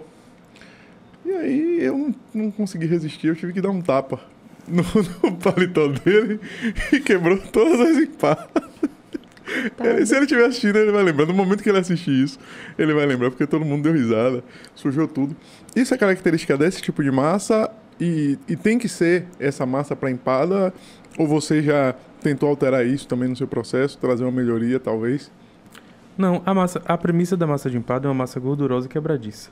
Hum, Tipo, quando você vai estudar a parte química do processo de produção de uma empada, você vai ver que é uma estrutura de gordura, farinha, água, pode ser gelado, natural, é, ovo, às vezes leite, às vezes creme de leite. Tem várias possibilidades, mas que resultam numa massa quebradiça. entendi. Às vezes ela tem uma estrutura mais elástica, que consegue ficar mais firme e não quebrar, mas com a mesma característica. Então é uma coisa ali da empada. Se a pessoa quer comer empada sem se sujar, ela não consegue. Se ela comer uma empada e não tiver essa coisa de quebrar, de ser gordurosa e tudo mais, não é empada. Que a premissa dela é essa. Teve uma coisa que a gente tava conversando ontem, não foi? Foi. É, a gente falou sobre tortinha, empada, quiche. Eu vejo muita gente vendendo algo parecido. Não tenho como dizer que é igual, mas parecido. Né? Um, um bolinho salgado com recheio. Torta salgada de frango, fechadinho. Aí tem gente que vende quiche. O que, que é diferente dessas três coisas? Ó, a torta, ela é, é como se fosse um nome geral. Sabe? Então tudo que tiver nesse formato é torta. Não. Tá. Tem várias Volte. possibilidades. É, voltei. Sabe, a torta ela é um grupão ali. Então, tanto tem torta doce, tem torta salgada, tem torta que é bolo, Sim, aquelas. quiche. da- aquelas tem tortas. torta de liquidificador, tem. Como é o nome? Bem casado, que também entra no grupo Bem das casada é tortas. torta? Entra no grupo das tortas. Empada não é torta. Empada entra no grupo das tortas. Interessante. É mais o que complexo. diferencia é o processo de produção da, da massa, do recheio. A quiche ela tem uma produção específica. É um tipo específico de massa com um tipo específico de recheio. Eles têm um recheio base e uma massa base. E a empada não. Ela tem uma massa que pode ser variada. Já a torta pode ser qualquer massa maior, que a gente chama de torta salgada. É, o empadão é a estrutura da empada, só que grande. Então, assim, varia muito. Não tem como a gente dizer que é uma coisa só. Nem tem como separar. Entendi. Então, Breno da empada facilmente poderia ser Breno da torta. Sim. Porque isso daqui também. Pode Inclusive, ser Torta. considerado uma teve torta. foto no Twitter disso aí. Teve torta. Você tava fazendo as maiores, não foi? Sim. Tô estudando. Opa. Então é novidade, Breno. Você não tá querendo aqui lançar pra galera no podcast que talvez um dia possa virar Pode ser que tenha. Foi. Mas a gente testou algumas coisas. A gente testou. É porque assim, fazer uma torta doce é mais difícil. Hum, E eu quero trabalhar com uma torta doce que tem uma massa que eu produza, e não aquela massa de biscoito. Então assim, tô estudando. Essa semana eu cheguei no resultado bom. hum, fique Então, ligado aí, assim, ó. Cardápio de Natal. Inclusive, eu gasto muito dinheiro fazendo esses testes. Da- Das últimas duas semanas pra cá, eu já gastei uns 2kg de manteiga. Só pra fazer teste. E vem cá, todo produto que você vai lançar, você testa antes e faz um- um- uma experimentação ali entre conhecidos e o pessoal que trabalha lá, ou você já arriscou fazendo um produto e lançando já pra rua? Eu já arrisquei. Mas não é nem assim arriscar. É tipo pegar as duas bases técnicas e juntar. Que eu sei que vai dar certo. Mas normalmente eu estudo.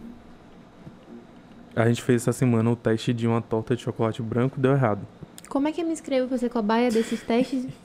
Então, Se tiver vaga pra dois. Todo mundo fala isso. Rapaz, é um sonho.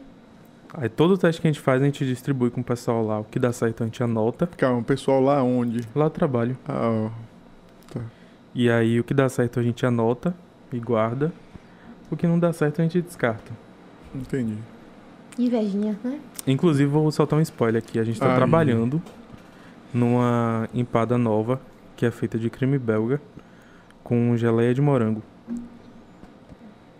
Cara, você já pensou em nomear essas empadas? Eu Ao invés de botar o, sabor? Não, né? Creme belga com geleia de morango. Eu queria soltar um palavrão pra essa empada, velho. E aí tem mais possibilidades. Tem creme de chocolate belga, é, tem creme de frutas vermelhas, tem creme de limão siciliano, tem Então- creme de maracujá. Você é um cara que busca sempre, além de É. inovar, além de melhoria, inovar também, né? Sim. Isso mostra a. a- é, pra mim é, é muito claro olhar pra você em tudo isso que a gente conversou.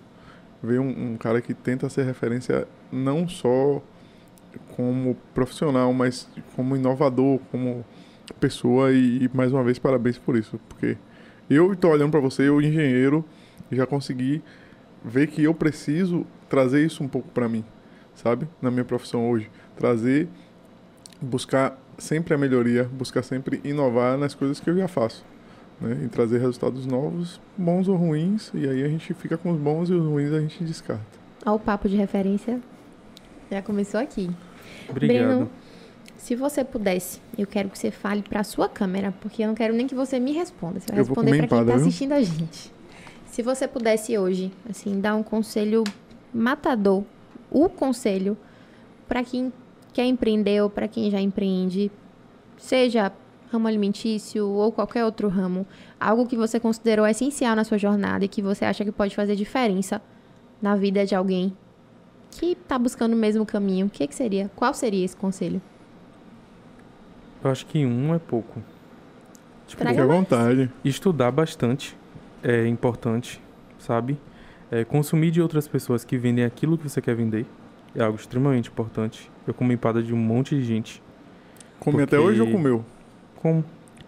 Essa semana a gente comprou de dois locais para poder provar. E não é nem assim provar para criticar, é provar para aprender. É o recheio, o tempero, a textura da massa, o tipo da massa, a técnica que a pessoa usou, porque comendo você consegue descobrir. Então, assim, estudar é muito importante, conhecer o produto de outras pessoas é muito importante, é, e se planejar. São três coisas, assim, fundamentais.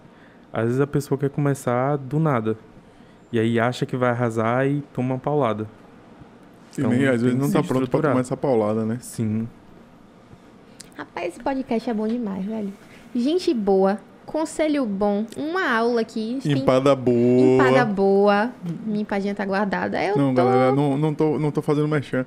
Breno, você ainda você não patrocina o programa. Breno não patrocina o programa. Ainda, se quiser, a gente pode conversar. Não tô fazendo merchan, não é pago isso aqui não. A empada é maravilhosa. Maravilhosa. Inclusive E- fica bem melhor quando tá quente.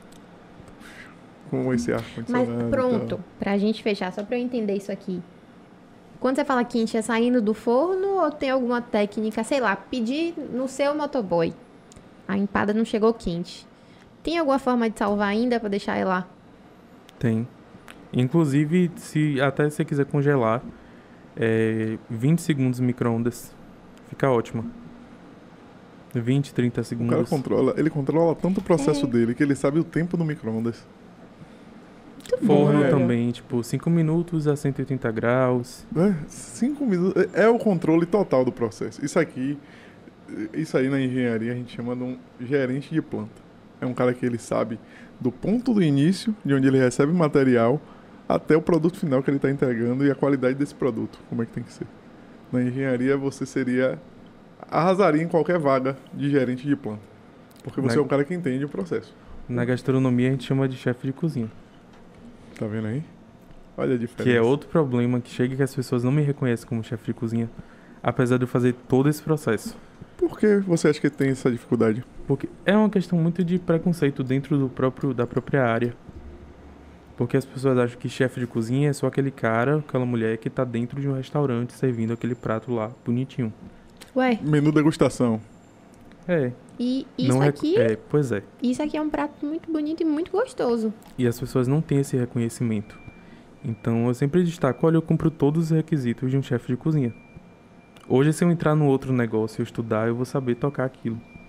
Eu vou saber gerenciar a cozinha. Eu sei o que é que tem que ir pro forno agora, eu sei o que vai demorar mais, eu sei disso tudo. Então assim, se eu entrar em qualquer lugar para trabalhar, eu vou ter essa noção. Então é uma coisa muito de prática e tudo mais, e às vezes as pessoas não reconhecem, acham que não, que é brincadeira, não sei o quê. Mas não, é todo um processo ali que a gente desenvolve, é, produzir menu, controlar estoque, produção, venda, tudo. Rapaz, é, é é realmente complicado ouvir isso, porque a gente vê, né?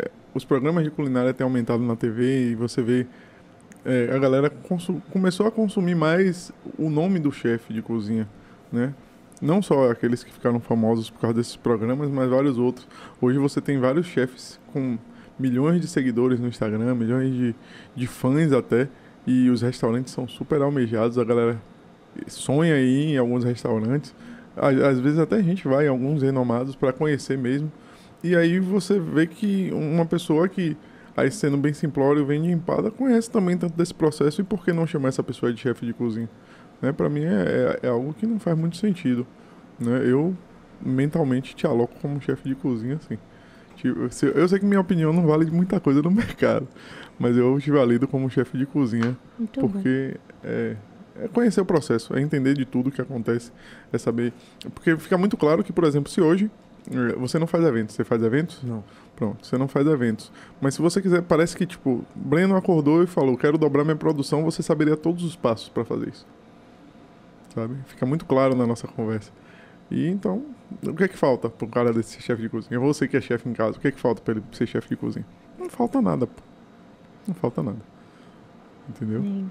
É, verdade. Então, Breno, chefe, da, chefe de cozinha, Breno da Empada, dono da sua, do seu negócio, que fala com propriedade, que conhece, que sabe muito bem cada processinho seu. Extremamente obrigada por você ter vindo. Eu tô me sentindo realizada de ter conseguido bater esse papo com você e ter e da gente ter conduzido isso. Quando eu falo a gente, somos nós três. Então aqui a condução foi em conjunto. Nossa esper- primeira experiência ao vivo também, vale Verdade. ressaltar. Então você já tem sua marquinha registrada aqui com a gente, primeiro ao vivo com o Breno. Então, infinitamente obrigada por ter vindo, por ter compartilhado tanta coisa bacana, por ter ido tocado em assuntos que talvez outras pessoas não tocassem. Então, eu sou só agradecimento para você. Obrigado, Eu obrigado também pelo fico muito convite. grato, viu, cara, por você ter aceitado. É, eu conheço você das redes sociais, eu te- como eu te falei, te sigo no Twitter, vejo lá suas postagens, vejo também as redes sociais da Empada do Breno. Mais uma vez ressaltando para você em casa que está nos assistindo, agradecer sua audiência também, que acompanhou até esse momento final de live, né? É nossa primeira, se prepare para as próximas, aí fica ligado nas nossas redes sociais para saber a data e os convidados das próximas. Tem QR Code aqui na tela, não tem? Tem QR Code. Joga aí o celular no QR Code, sacou? E aí vai chegar lá, vai ter todas as nossas redes sociais. Segue a gente no Instagram, se inscreve no nosso canal do YouTube, segue a gente no Facebook, segue Breno na Empada também. Twitter é arroba Breno na Empada, Instagram, Empada do Breno. Pronto, Instagram Empada do Breno, dá essa moral pra ele lá também. Compra empada, benção. Entendeu? Esse negócio de vir pra cá com baratinho, falou aí no comentário do YouTube, falou no Instagram que, ah, vou experimentar, tem que comprar. Falou que vai experimentar, tem que comprar, compra empada. Pega o conselho de sabor que ele falou aí, frango e doce e leite condensado. Frango e leite condensado. Devolve. Entendeu? É, e dá essa força lá também a ele. Segue ele lá nas redes sociais, porque também importa, né? Esse reconhecimento. E muito obrigado por ter ficado até esse momento. E até a próxima. Valeu. Tchau, tchau. Obrigada, Breno. Obrigado a vocês pelo convite. Eu- Tamo junto.